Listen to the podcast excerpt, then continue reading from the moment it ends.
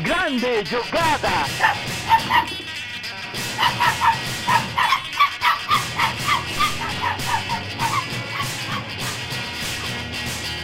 Autogol! Começou! Fala galera, bem-vindos a mais um Autogol, o podcast sobre a cultura do futebol. E a cultura do futebol é meter 4 a 0 em qualquer seleção aqui do, da América do Sul, hein? Essa é a cultura do Brasil, essa é a cultura do Brasil do Tite. é goleada, é goleada. Goleada. Cara, que campanha, que, que campanha. Ah, mas é América do Sul, porra. É bom jogar com o país de gás. Vai tomar no teu cu, irmão, porra. É, que, é, que, é, que é brabo, cara. Mete 4x0 lá na paz, vê se é fácil. Vai, vai, vai. Dá pra puta que pariu. É, Isso é um negócio que eu faço sempre, brigar com alguém imaginário, porque ninguém falou nada. As pessoas falam, elas falam. Mas eu, eu mesmo falei e briguei, uma briga imaginária. Eu faço isso todo banho, mas enfim. E aí, Noé, beleza? Pra quem não conhece, não vive nesse, nesse mundo virtual que a gente passa aqui o, o dia inteiro, o Felipe Otorujo passa tanto tempo no Twitter que ele já levou o Twitter pra vida real. Porque esse negócio de você é, imaginar um inimigo, um, alguém que falou alguma coisa que ninguém falou e começar a brigar com essa pessoa que você imaginou é muito o, modo, o modus operandi do Twitter, né? Todo dia no Twitter é isso, alguém brigando com um personagem imaginário que a própria pessoa pensou. Cara, esses dias eu vi um, um post no Twitter que era muito bom, que era, tipo assim, é como as brigas começam no Twitter. Tipo, aí eles simularam, tipo, uma sequência de tweets, tipo assim, um cara falando assim, nossa, é, mandando um miojão pra dentro hoje, você me janta mesmo, tem o que fazer. Aí, aí tem, os, tem os, as curtidas, aí alguém cita o tweet e comenta que, que o miojo foi uma bosta pra saúde, que os jovens estão se alimentando mal pra caralho, não sei o quê. Aí alguém, fala, alguém responde, é, mas essa pessoa não tem condições de pagar algo melhor do que o miojo, você é muito privilegiado. E aí começa uma puta discussão, responde um negócio que não tinha nada a não tinha nada, era tipo um maluco falando que ia comer miojo, e começa uma puta discussão, e, e o mais engraçado é que esse post virou uma briga no final. Tipo, o post de como começam as brigas do Twitter virou uma briga no Twitter. Esse é, esse é o- a sociedade moderna, 2022, e é aqui que a gente chegou. E tem chão pela frente ainda. O que não tem ainda tanto chão pela frente, mas é o caminho da seleção brasileira aí e principalmente o trabalho do Tite, né? Porque o trabalho do Tite a gente já sabe que vai acabar no, depois da, da Copa aí no fim do ano. Independente do resultado, o Tite já falou que, que sai da, da seleção, né? E a gente já tem aí repórter tentando cravar o próximo treinador da seleção. Mas assim, do jeito que parece, que parece uma fanfic, né? E quando a gente fala de repórter e fanfic na mesma frase, a gente. Eu, pelo menos, eu sempre lembro do Jorge Nicola, que incrivelmente foi ele. pra, pra, pra, pra- assim, pra Estou surpresa de chocado. absolutamente ninguém, né? É, é, é um, é, um, é um, um tipo de jornalista, assim, não tô falando só do Nicola. né, E até porque eu não conheço o Nicola pessoalmente, mas é, é- é- tem um tipo de jornalista que eles gostam de se sentir, tipo, boleirão, parte do meio, não sei o quê, brother dos caras, né, da- das pessoas do futebol. E, é, eu, eu- eu acho meio feio, né? Sei lá, enfim. É, é- é uma mania de querer parecer brother e influente, sei lá, enturmado. É, e a, e a informação que, que rolou aí, que veio aí de- do, do Nicola essa semana, foi a info de que, é, de acordo com ele, o Tite teria revelado pra ele que ele já, já tinha, tipo, apontado um substituto pro, pra ele na seleção e que esse substituto seria o Cuca, o, que o Tite queria o Cuca na- como próximo técnico da seleção, porque, segundo a- o, o Nicola, o Tite teria falado que os dois têm um estilo de jogo muito parecido. Traba tem um trabalho parecido na forma de montar times. E assim, é, é tota- completamente absurdo porque. De, de várias coisas, né? Tipo, eu, o- a gente sabe que o Tite é um, do- dos, é um dos poucos treinadores brasileiros assim que levam a ética profissional bem a sério. Então eu não consigo imaginar o Tite con- conversando sobre indicando um, um próximo treinador, ainda faltando quase um ano com ele no cargo. Talvez ali lá fi- depois que acabou a Copa, antes dele entregar o cargo, ele até indique, mas por enquanto eu acho muito difícil. Ele já tá falando o nome de próximo treinador. E assim, tem aquela coisa, o mais grave, né? O modo de trabalho do Cuca não tem nada a ver com o Tite. Não, e, e, tipo assim, isso, isso é esse, esses vozes da cabeça do Nicola, né? Às vezes eu queria saber se ele acredita nas, nessas, nessas paias que ele conta, mas. Porque, porque assim, o. Quando você. Esse tipo de opinião de, falar, de achar que o Cuca tem o mesmo estilo do Tite, a mesma opinião sobre futebol que tem uma pessoa que não entende de futebol. Então, quando você vê esses narradores, a galera repetindo umas, umas sabe aquelas verdades meio imbecil que a gente sempre fala? É, uma delas é dessa daí, o treinador gaúcho, então, tipo, o Felipão, o Cuca, o Tite.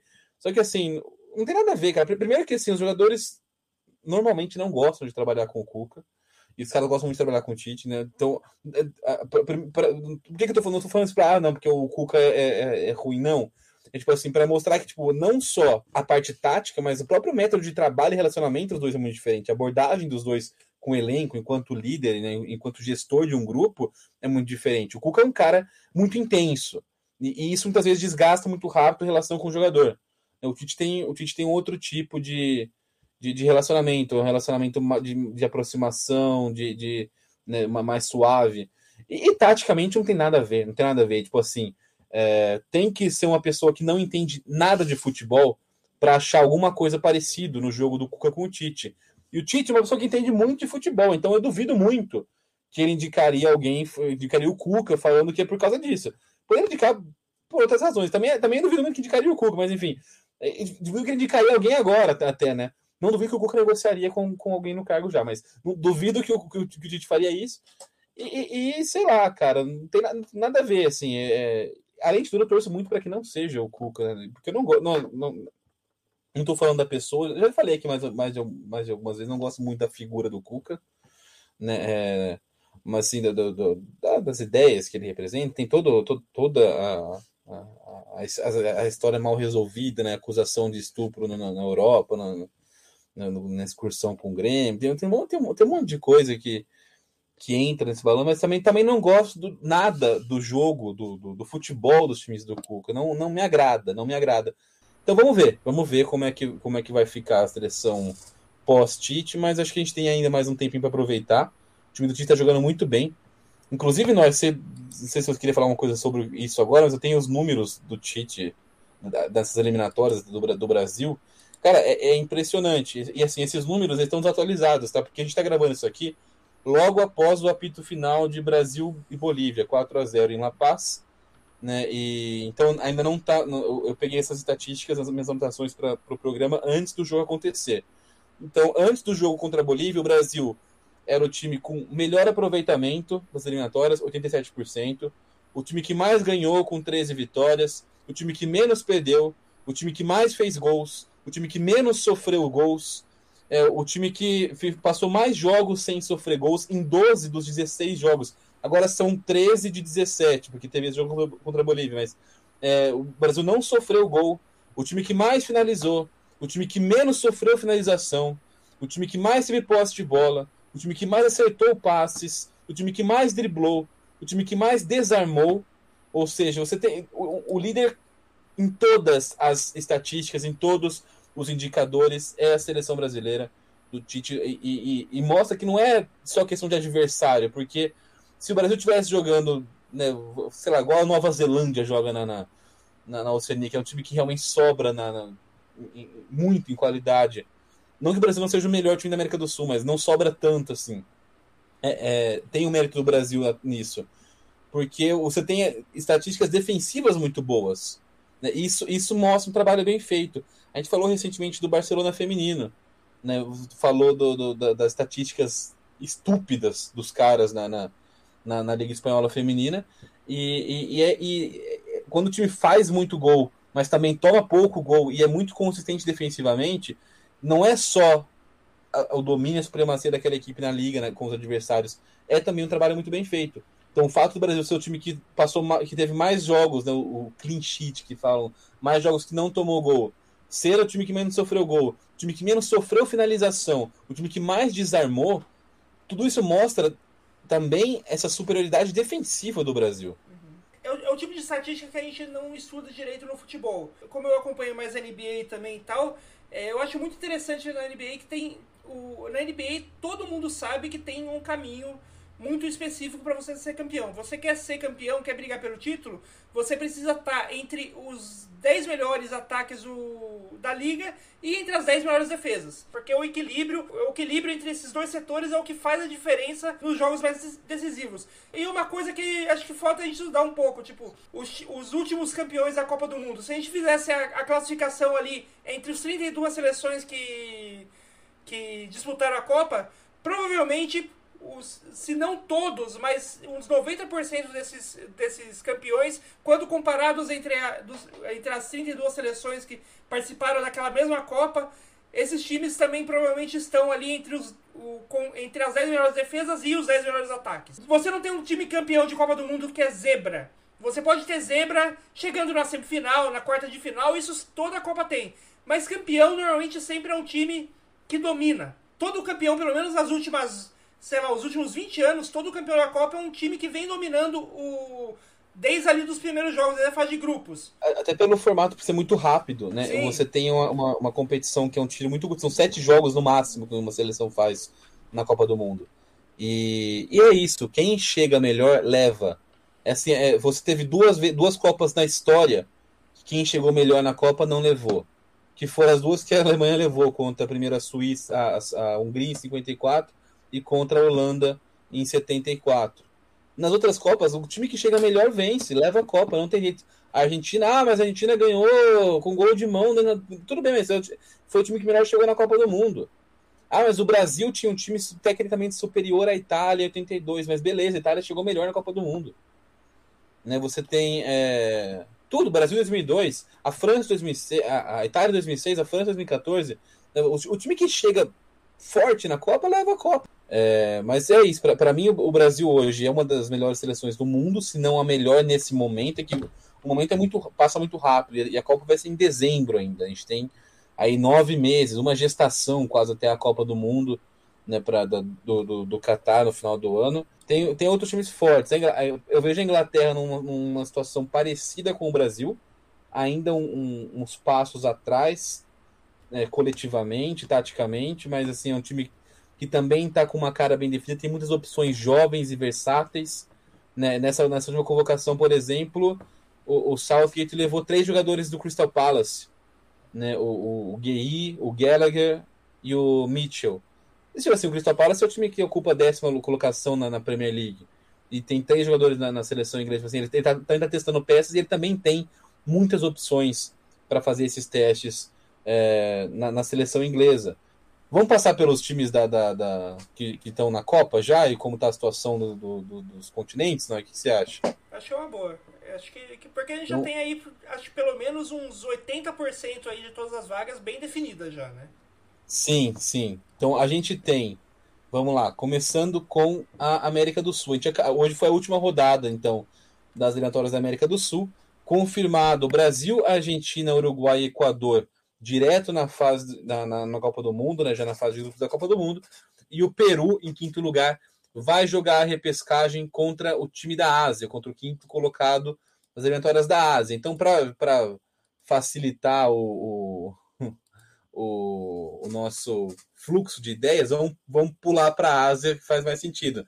Então, na Ásia, a gente tem Irã, Coreia do Sul, Arábia Saudita e Japão na fase de grupos exatamente os mesmos quatro times que estavam na última Copa do Mundo da, da, na Rússia 2018, mais o Catar, que é o país sede. Então você tem cinco asiáticos, pelo menos. Por que pelo menos? Porque você tem ainda a Austrália, que também estava na última Copa, ficou em terceiro no grupo dela, e o Emirados Árabes Unidos ficou no terceiro do grupo dele. Então tem uma, uma repescagem agora entre Austrália e Emirados Árabes Unidos. Né? A gente imagina que a Austrália seja a grande favorita nesse confronto. E aí, quem vencer essa repescagem asiática vai ser o, o, o, o quinto representante da Ásia e vai enfrentar o Peru nessas eliminatórias para a Copa de Fada, na repescagem para a Copa. Né? Então, é, o Peru, ao que tudo indica, vai, vai ser Peru e Austrália, porque a Austrália é a grande favorita nesse jogo contra os Emirados Árabes Unidos.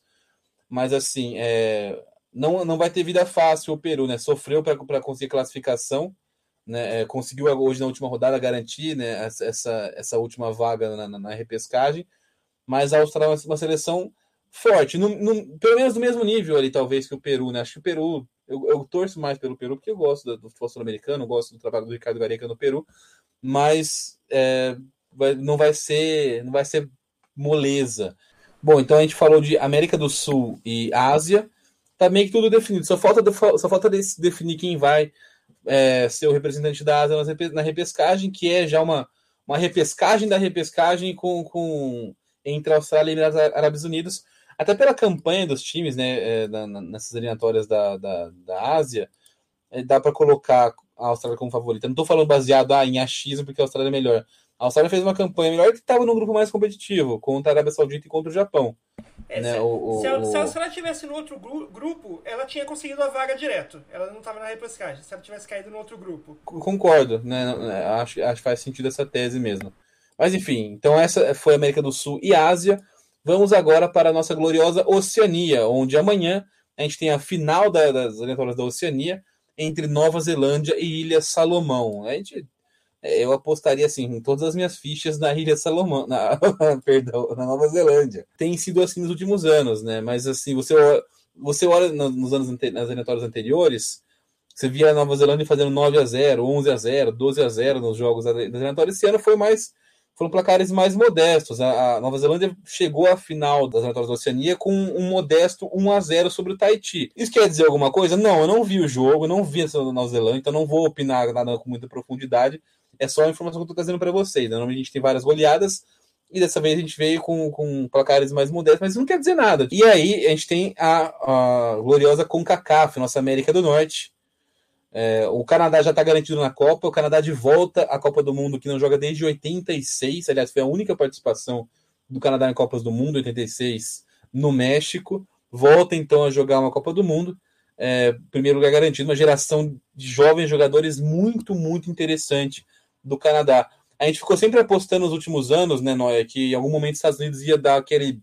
E, e, ah, agora vai os Estados Unidos, vai vir com uma geração boa e tal, e, e, vai deslanchar, o esporte ficar popular no país e não sei o quê. Mas isso nunca aconteceu. Né? A, a, se você falasse 10 anos atrás, a gente era 2022 com o Canadá como potência da, da América do Norte, eu não acreditaria, porque não tinha indícios disso. Mas o Canadá, um trabalho muito sólido, né? muito, muito, muito é, bem feito desenvolvimento de jovens atletas e quase todos desenvolvidos em casa, não é igual a gente falou da Austrália, que teve um boom de jogadores formados na Inglaterra defendendo né, a Austrália. No Canadá, a gente teve muitos deles jogando a MLS pelo Vancouver Whitecaps, pelo Toronto, né, pelo Montreal Impact. Então você tem é, uma, canadenses formados no Canadá, jovens jogadores como Alfonso Davis, como Jonathan David, como Caillé, os caras jogando muito bem. E o Canadá já garantido na Copa do Mundo, não é? É, e quem ainda não está garantido na Copa do Mundo, mas abriu uma boa chance de zica aí, é os Estados Unidos, que não está matematicamente garantido, está tá bem encaminhado ali, porque o, os Estados Unidos eles precisam é, apenas não perder de 6 a 0 para Costa Rica para ir para a Copa do Mundo. O jogo que vai ser é, amanhã, teoricamente, hoje, se você estiver escutando no dia que esse podcast sair, o jogo vai ser na quarta-feira, dia 30. Só que o que aconteceu? Depois do, do jogo no, no domingo, dia 27, que os Estados Unidos goleou o Panamá de 5 a 1 e praticamente, garan... praticamente né, não matematicamente, praticamente garantiu a classificação para a Copa do Mundo, ah, o time dos Estados Unidos é, hasteou uma, uma faixa lá de classificados para a Copa do Mundo, parabéns, tipo, o time em campo assistiu a faixa. E eles não estão classificados ainda. Então, tipo, isso abriu. É, é, é bem clássico de estadunidense esse é, tipo de coisa, tipo, né? Convenhamos que. Tipo, eles estavam com a classificação praticamente caminhada, mas só por fazer isso, eu acho que eles abriram uma chance enorme de acontecer a zica e eles tomarem o 6x0 da Costa Rica, que vai tirar eles da Copa do Mundo. Eu vou torcer muito para isso.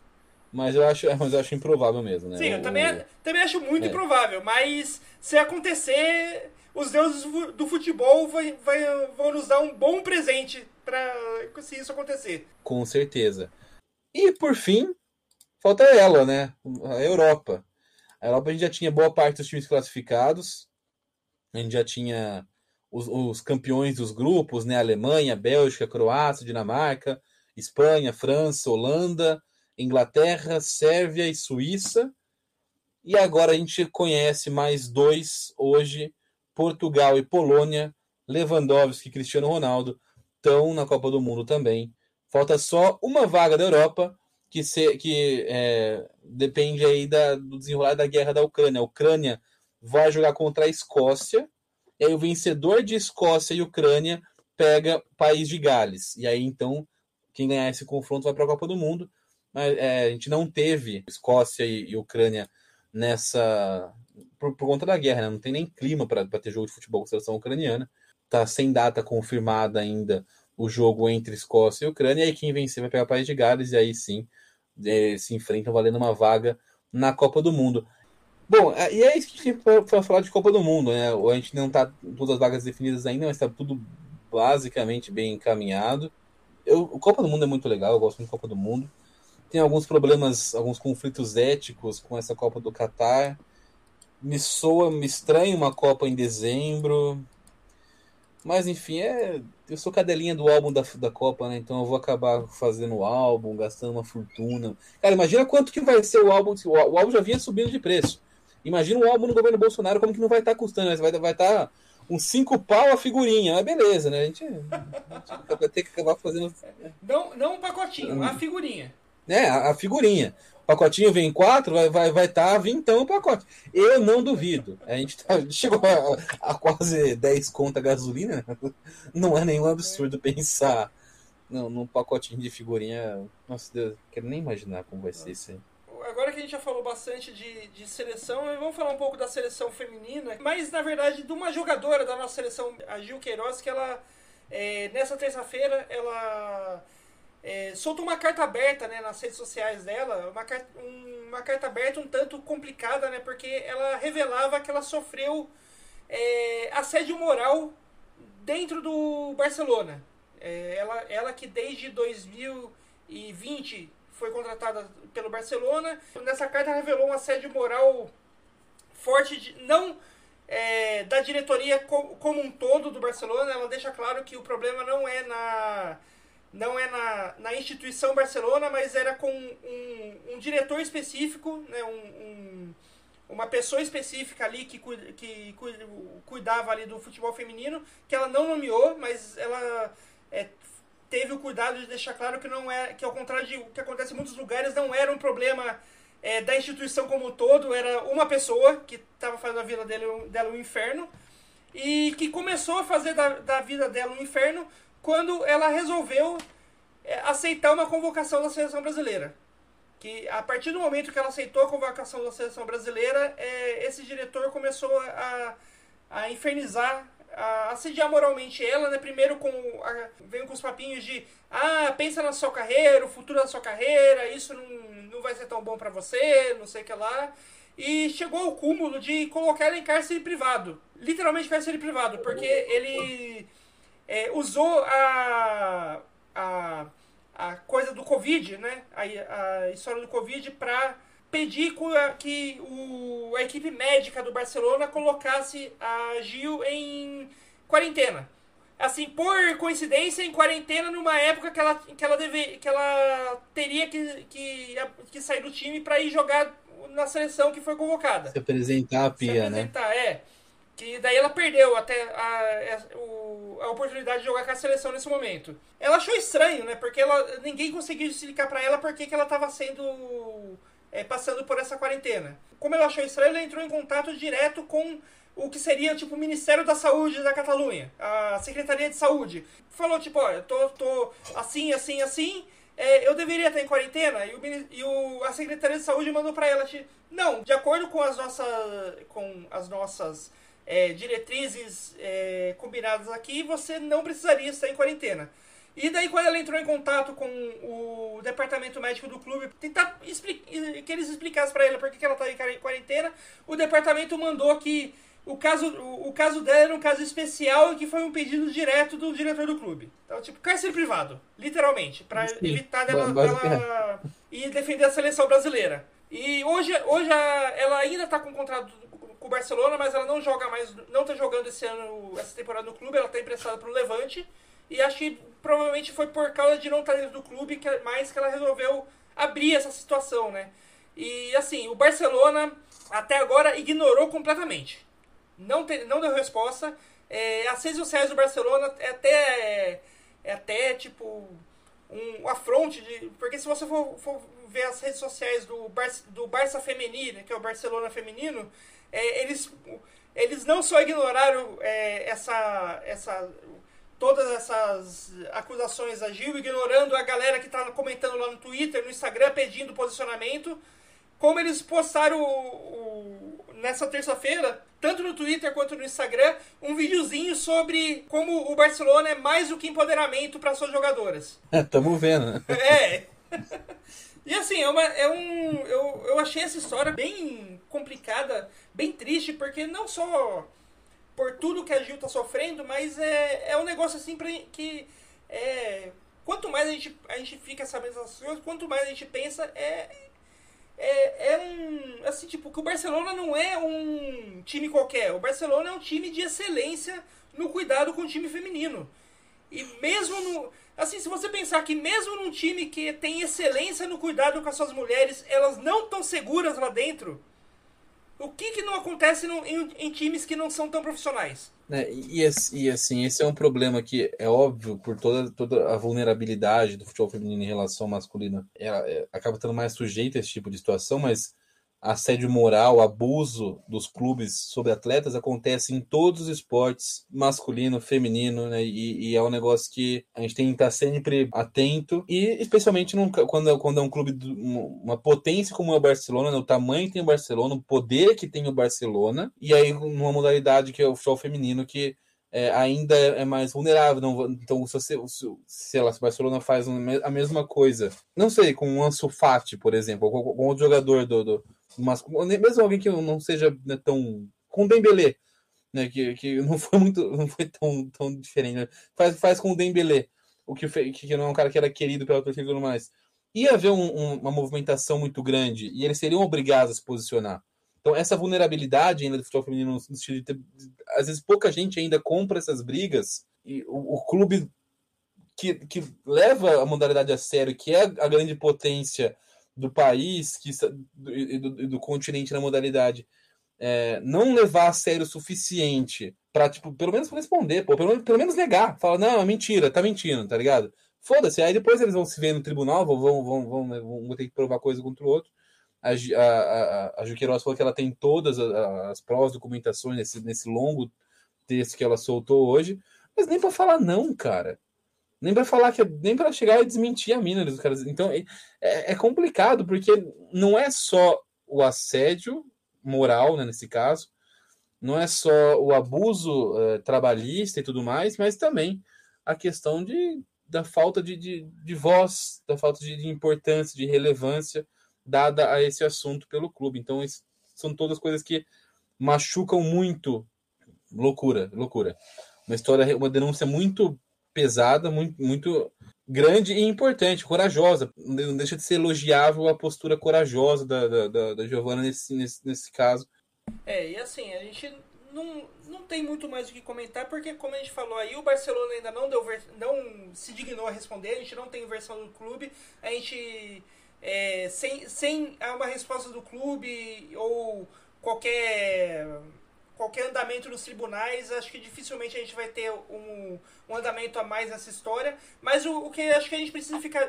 A gente vai ficar de olho aí nas próximas semanas é que, como acontecem todos o, esses movimentos, é possível que nas próximas semanas apareçam outras jogadoras que sofreram ah, coisas parecidas no clube. Se aconteceu, se não foi um caso digamos assim, a gente sabe que quase nunca essas coisas são um caso isolado, né? Normalmente é, é, algo estrutural, é algo que já vem acontecendo há mais tempo.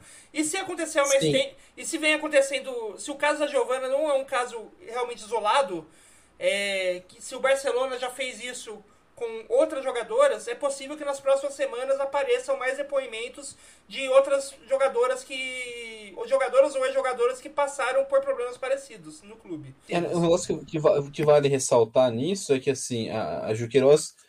Ela, a, a, própria convocação dela foi questionada muitas vezes na seleção brasileira, porque ela, ela não. Ela tem potencial, mas ela não chegou a demonstrar todo esse potencial ainda, tipo, a ponto de justificar ter uma vaga enquanto outras jogadoras não têm tantas oportunidades na seleção brasileira. E, mas a, e, e, mais do que isso, ela não era uma, uma, jogadora que tinha, que gozava de necessariamente prestígio, espaço, status no elenco do Barça. Ela era uma, uma jogadora muito jovem, uma jogadora de futuro, potencial. Né? E, e então a gente fica pensando, pô, se é, é com muitas aspas, assim, se, se ela que não era uma, uma, uma pessoa tão importante para o Barça fazer questão de segurar. Porque pensa assim, para o clube fazer um negócio desses, e correr o risco de ser pego, que para a preocupação não é fazer, não é, é, é ser ou não pego.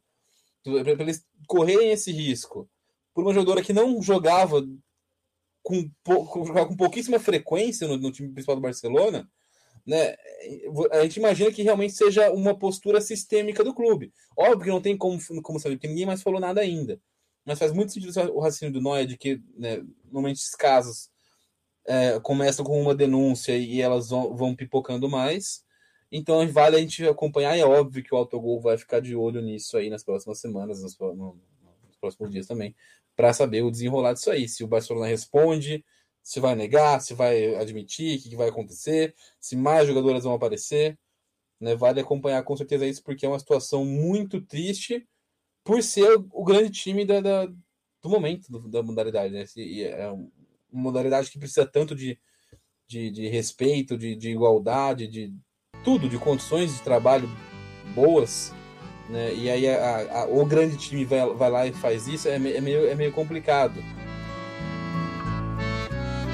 Encosta sua cabecinha no meu ombro e chora.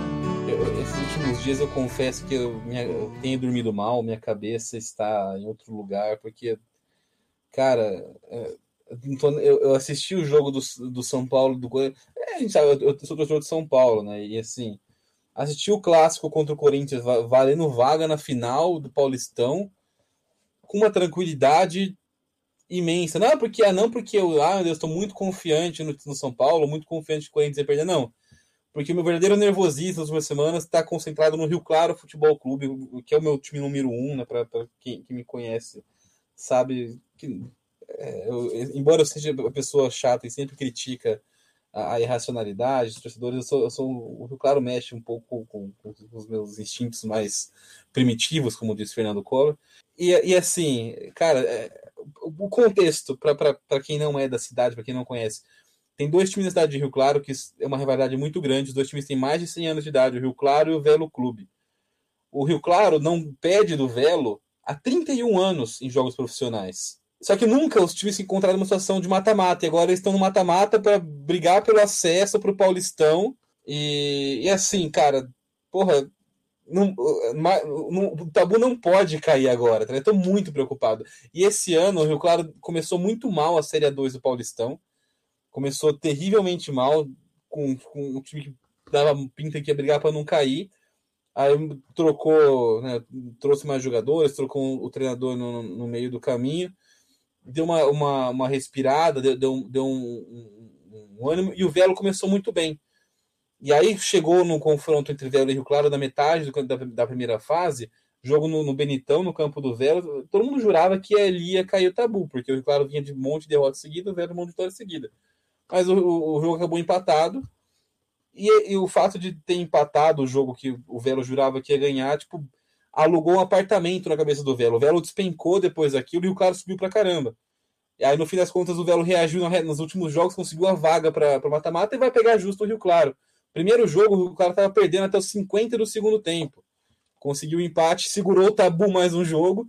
Agora tem o jogo de volta no campo do Rio Claro. Então, se tem um jogo que não pode perder, é esse. E desde domingo, que foi o jogo de ida, eu não estou dormindo. Eu, eu, fecho o olho, eu penso nesse jogo. Eu, eu não consigo mais fazer nada com a minha vida que não seja pensar na porra do derby de amanhã. Então, pelo amor de Deus, eu não vejo a hora de passar isso. É, e, e, eu não, não, não pensei no São Paulo e Corinthians, não estou pensando em São Paulo e Palmeiras, não pensando no Brasil em nada. Minha, minha cabeça tem sido só essa porra desse derby de amanhã e eu não e, e confesso que ah, não pode perder de jeito nenhum, cara, pelo amor de Deus. Porque assim, o, o, o é muita história de futebol o time, o, o time ficar 31 anos sem ganhar do rival aí no mata-mata ganhar. E fala, não, isso não pode acontecer, cara. Pelo amor de Deus. Eu, Foda-se a narrativa, foda-se. Não, não, não, importa, mano. Perde. Eu falei, no meu cenário ideal, poderia perder o jogo de ida e ganhar na volta e classificar, porque aí seria um bom momento eu perder pra, pra. Porque o tabu vai ter que acabar uma hora. Né? Mas você não pode acabar com o tabu sendo eliminado, porra. Na primeira, enfim.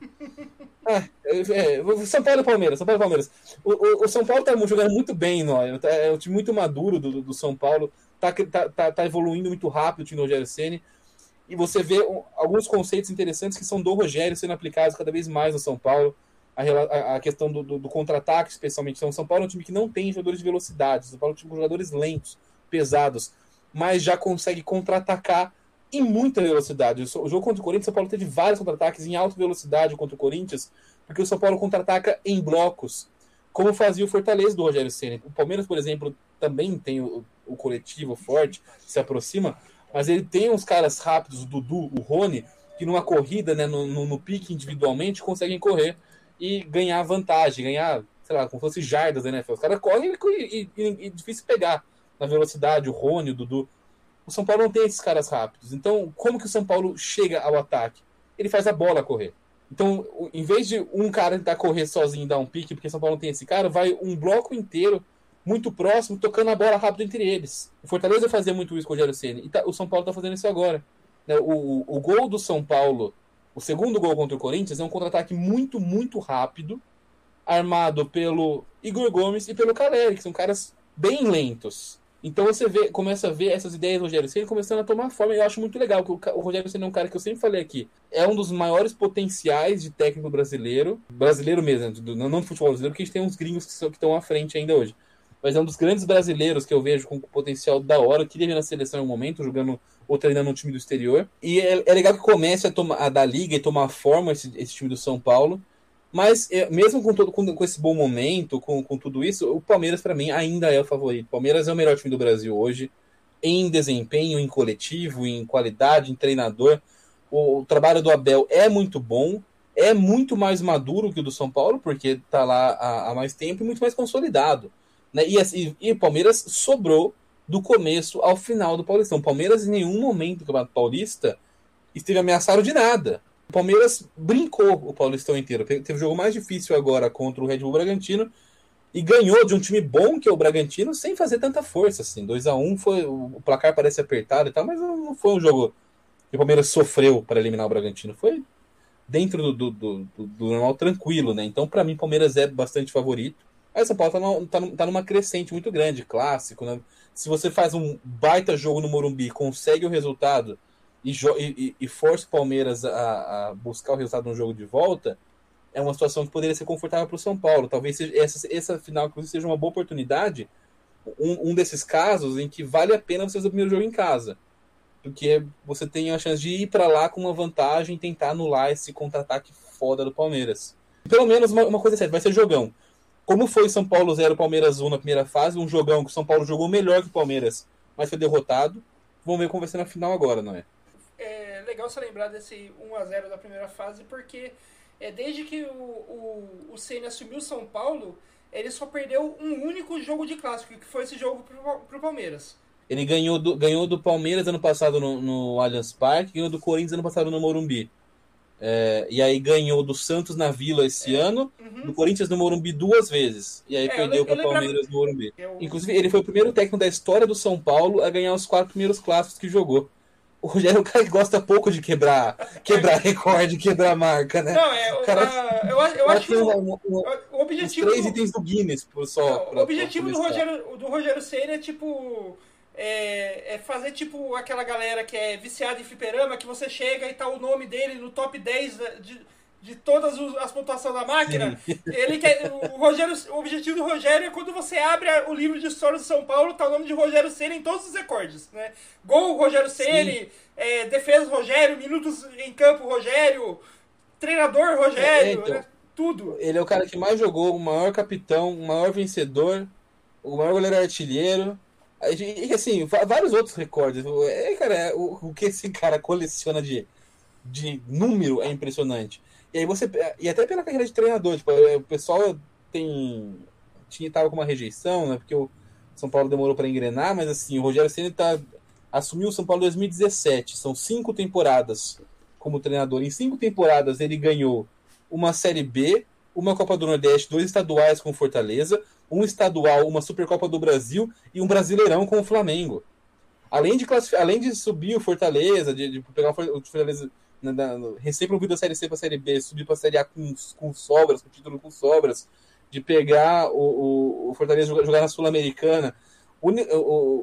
então é, é, um cara que em cinco anos ele, ele tem uma média de mais de um título por ano como treinador.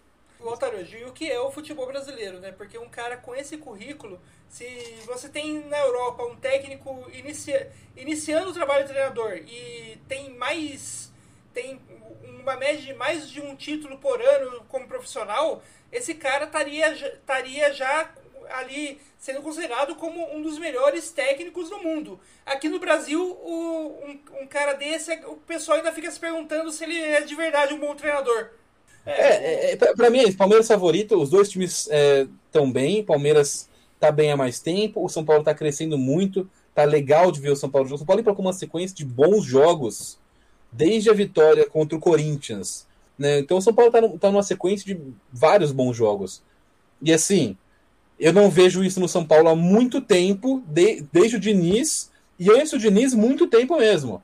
Muito, tempo mesmo. Tipo, então, talvez, talvez desde a, a sequência com o Murici 2014, que o São Paulo foi vice-campeão brasileiro. Teve uma sequência muito boa no Brasileirão. Aí São Paulo teve um, o melhor futebol para mim do São Paulo pós 2008 foi o futebol do São Paulo do Fernando Diniz e depois agora está voltando a jogar bem com, com o Rogério Senna. Então é, é interessante, mas para mim o Palmeiras ainda é favorito. Vem jogo bom por aí e é isso que a gente quer, cara. É óbvio que a gente quer ser campeão, a gente, o torcedor quer ganhar título, quer ganhar Paulistão, quer ganhar o Brasileirão e tudo mais. Mas a gente tem que ter um jogo bom, cara. A, a, gente tem que ser capaz de gostar de ver o nosso time jogar. Né? Eu prefiro mil vezes o São Paulo jogar isso e perder uma final do que não jogar nada, tá ligado? Até porque a gente tem essa. essa... O torcedor vai vir vai falar assim: o que, que adianta jogar bem se não ganha título? Maluco, o São Paulo não ganha título e ponto.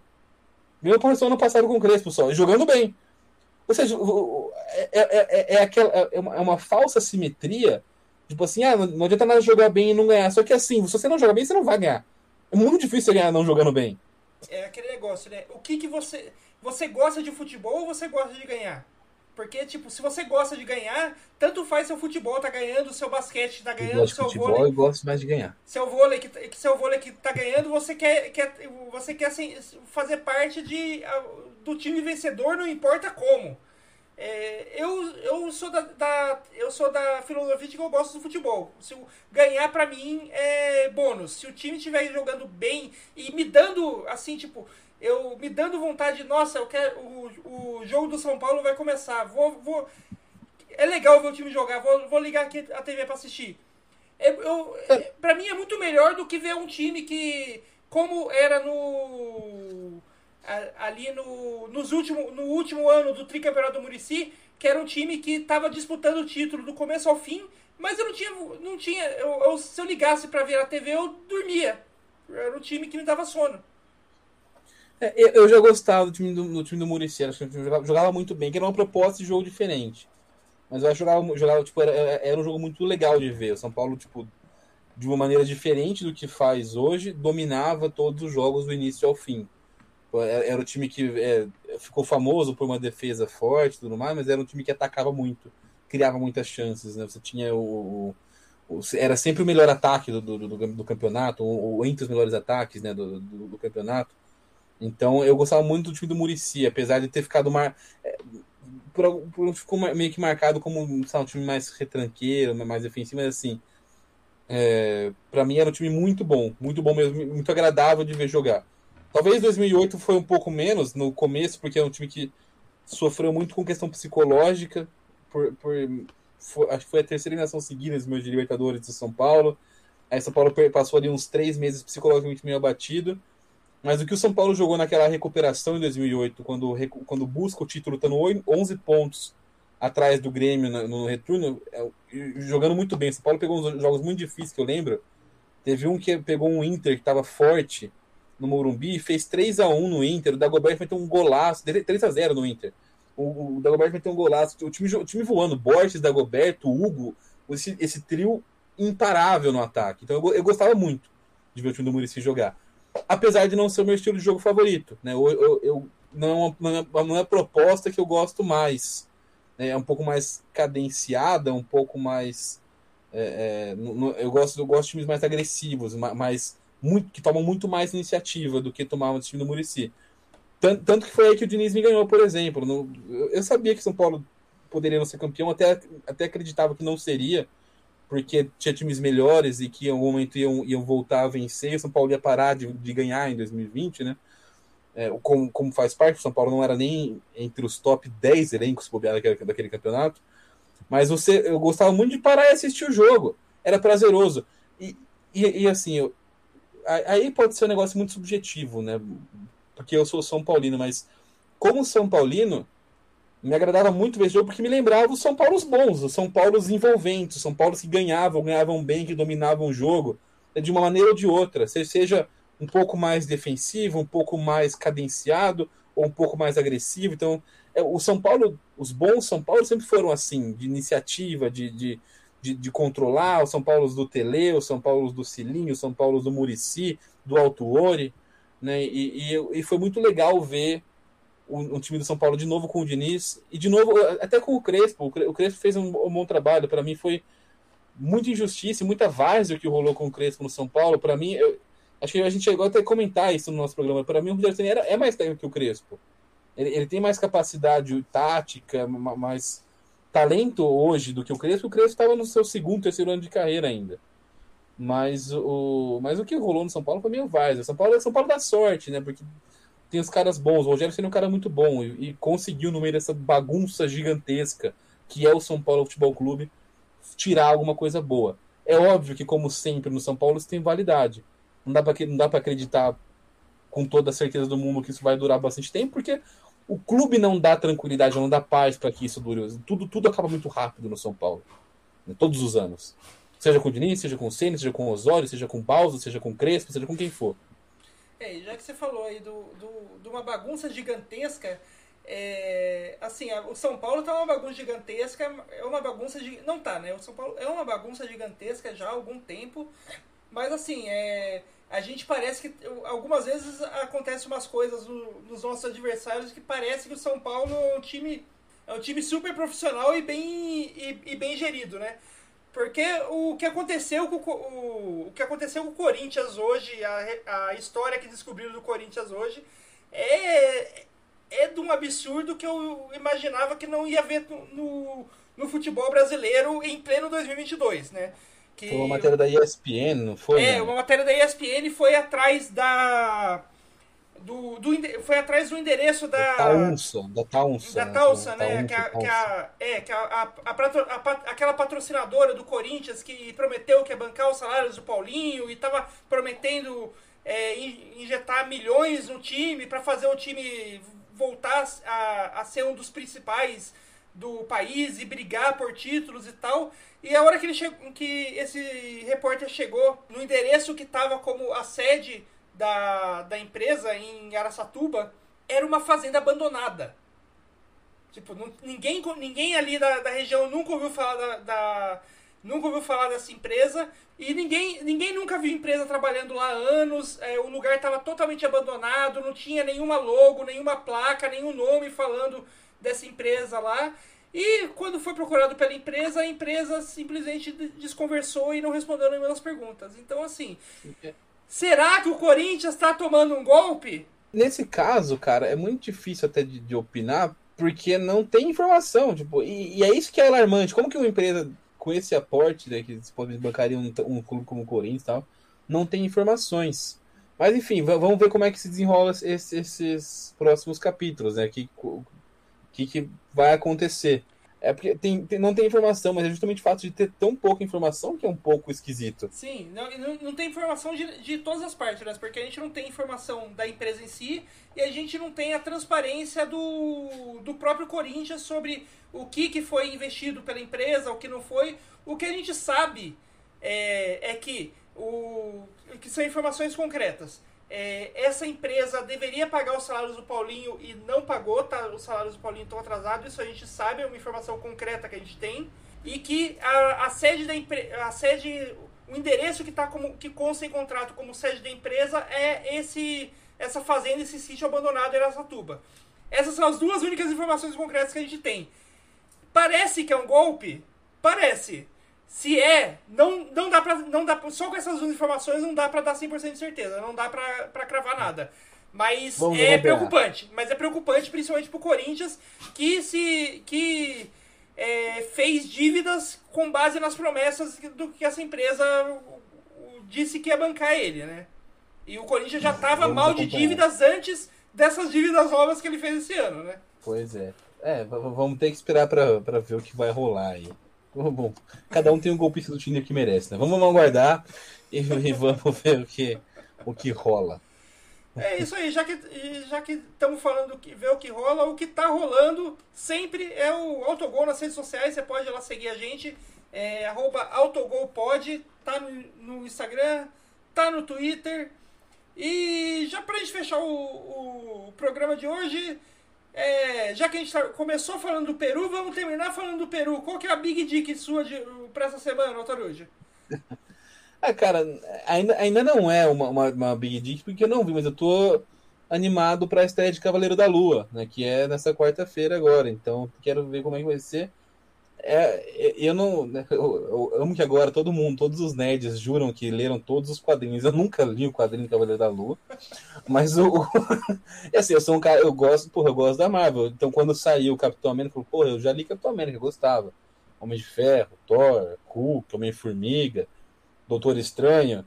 Aí quando começou a ficar uns negócios um pouco mais underground, cara, eu não tenho a cara de pau que, que os malucos têm de falar que era fã. Não, não, não, não- tipo, não tem como, tá ligado? Você nem acha na, na, na maioria das bancas, você nem acha essas coisas na- na- nas Não, bancas ali- do interior aliás, de São Paulo, por exemplo. Aliás, o, o, o Cavaleiro da Lua, ele faz anos que não é lançado aqui no Brasil. Se existe o gibizinho, é coisa muito, dele é muito antigo, porque é, É. A, a Panini, a- acho que a Panini, que está responsável pela Marvel ultimamente, né, ela, ela tem lançado vários é, encadernados, vários é, edições novas de luxo, mas o Cavaleiro da Lua ah, nunca passou perto de ser lançado aqui por ela. Bem, E assim, é, é agora, agora brota, gente. Nossa, não, era meu herói favorito. Era o caralho, velho. Para de ser mentiroso, velho. Vai tomar no teu cu. É o, é o Nicola dos quadrinhos. Vai tomar no teu cu. Não leu porra nenhuma do Cabelo da Lua, irmão. Mas enfim, a- aí eu tô, eu tô animado, porque tipo, eu, eu pesquisei. É óbvio. Aí o que, que eu fiz? Como pessoa normal, que não vou, não tem a cara de pau de falar que eu era fã, pesquisei sobre a história do cara, achei uma história legal.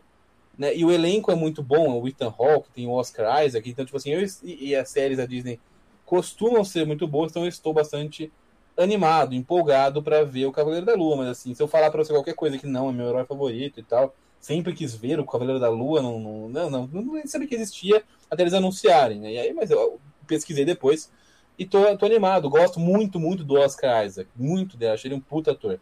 Tem uma série da HBO dele, olha o Magu, o Magu de Dick, que é, que, que é, que é- sabe, aquele filme do, do casamento da Netflix, que, é- que era o Adam Driver com a, com a Scarlett Johansson, não lembro mais, acho que é a história de um casamento, né, é, é, tipo, é é uma série que tem um- uma pegada semelhante, não, não dá pra dizer que é igual, mas assim, semelhante, e é, um, e é o, o Oscar Isaac, que, pra quem não lembra do Oscar Isaac, ele é o, o Paul Dameron de, de, do, do Star Wars mais recente, o piloto que depois foi meio apagado no último filme, né? tipo, o cara não teve relevância nenhuma, era mó importante, Ah, essa, essa, Mas- série, essa série do Oscar Isaac é aquela que é um. que é meio que um reboot do. de uma minissérie também do Bergman, né?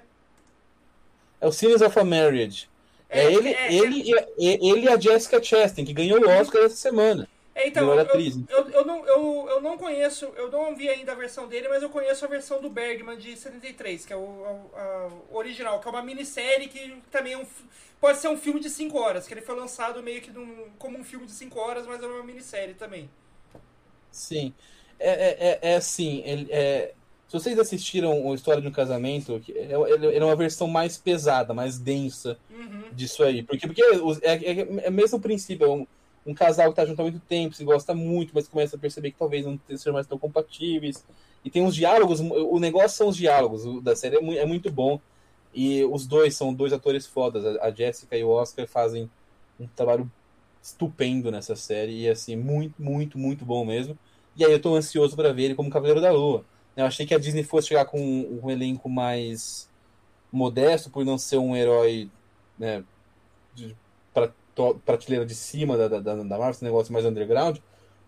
Mas eles dessa vez meteram, meteram louco e trouxeram logo o Oscar Isaac e Ethan Hawke para fazer o, né, essa série. Então acho que eu tô, eu tô empolgado. Gosto da, da, Marvel, gosto da Disney, gosto do Oscar Isaac e gostei do que eu li sobre a história do Cavaleiro da Lua. Eu, sou, eu gosto muito do Egito, né, do, do Egito Antigo, do, da, óbvio que não, não tem nenhuma quase nenhuma referência histórica do, do, do Cavaleiro da Lua, porque né, tem muito cara luta com Anubis, mas, é, tipo, ainda assim é legal, eu gosto de ver as figuras lá representadas, né, então eu tô, tô empolgado para isso.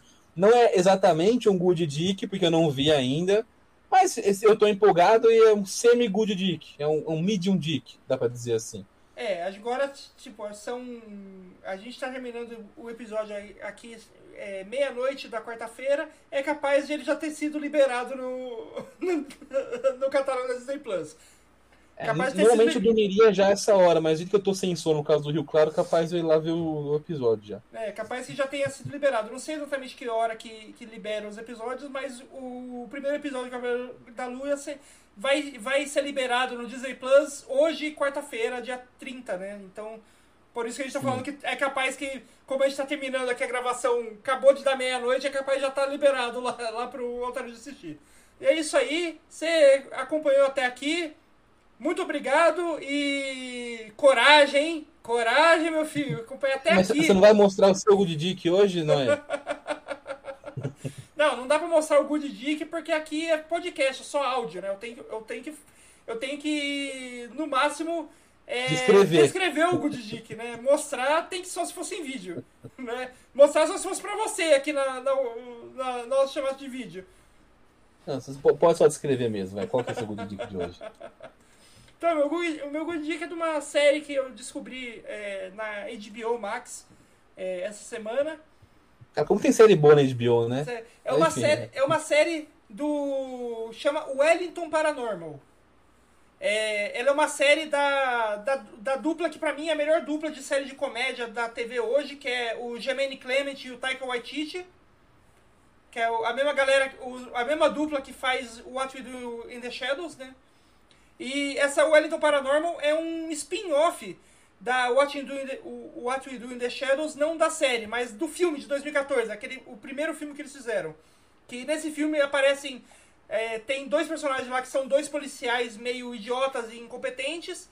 E essa série é, é uma série é, de paródia daquele. De, de, daquela série tipo Cops, né? Daquelas séries que acompanha. O documentário que acompanha o policial, acompanhando esses dois policiais é, idiotas e, e incompetentes é, trabalhando para a divisão paranormal da polícia de Wellington. Perfeito. Já me convenceu, quero assistir. então, se vocês quiserem. Quem gosta de comédia boa e gosta de, de comédia desse tipo, esse tipo de paródia com série. Que essa série polici, que esses policiais de câmera de documentário de policial e tal, o Wellington Paranormal tem lá no HBO Max. Tem três temporadas lá disponível para assistir. Excelente, vou, vou assistir. E é isso aí, esse foi o nosso autogol de hoje. Se você quiser continuar sabendo de mais coisas aí, saber quando que lança episódio novo, sempre e tal, você pode acompanhar a gente no Spotify, em qualquer lugar que você escuta podcast. Se no lugar que você escuta podcast tiver como é, dá, dá cinco estrelas, faz, faz, dá uma notinha ali. Você dá pra gente, por favor, a notinha. Se quiser dar também outra coisa, pode dar. A gente aceita presentes, mas a notinha é mais de boa, é mais. É, é, não custa nada para você e ajuda bastante a gente aqui.